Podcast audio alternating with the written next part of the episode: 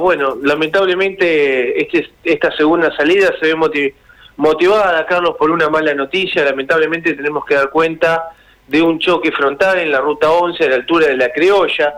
Esto para ubicarlos en la ruta 11 es al norte del departamento San Justo. La Criolla es un pueblito que se encuentra entre Gobernador Crespo y Vera Pintado. Unos minutos antes de las 8, esto, este choque se cree que ocurrió 7 menos cuarto, eh, perdón, 8 menos cuarto, 8 menos 10 aproximadamente, bueno, en, el acceso a la criolla se produjo una colisión frontal entre un automóvil y un camión, lamentablemente un violentísimo impacto, Carlos, nos comentaban que el auto quedó totalmente destruido, perdió la vida su conductor, una persona muy joven, calculan que es un hombre de entre 20 y 25 años, y en el otro vehículo, en el vehículo pesado, en el camión, viajaban dos personas, conductor y acompañante, por fortuna ambos ilesos. En estos momentos, Carlos, se, hay un corte total porque se están realizando las actuaciones judiciales de, rigor, eh, bueno, obviamente las pericias de rigor, así que pedimos paciencia en la zona porque nos comentaban que van a tratar de, bueno, de hacer estos trabajos, habilitar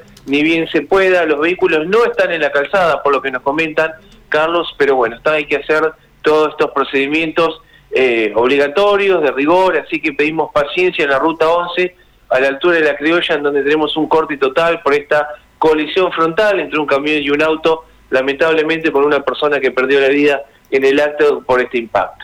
Bueno, realmente muy, muy, muy penoso el episodio.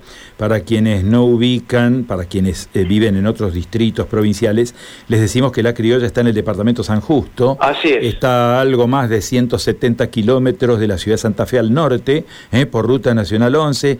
Pasando Gobernador Crespo, antes de Vera y Pintado, allí está la criolla, ¿no? Así que bueno, eh, atentos, quedamos a novedades, aguardamos ampliación con la identificación de la persona fallecida y de los involucrados en el accidente.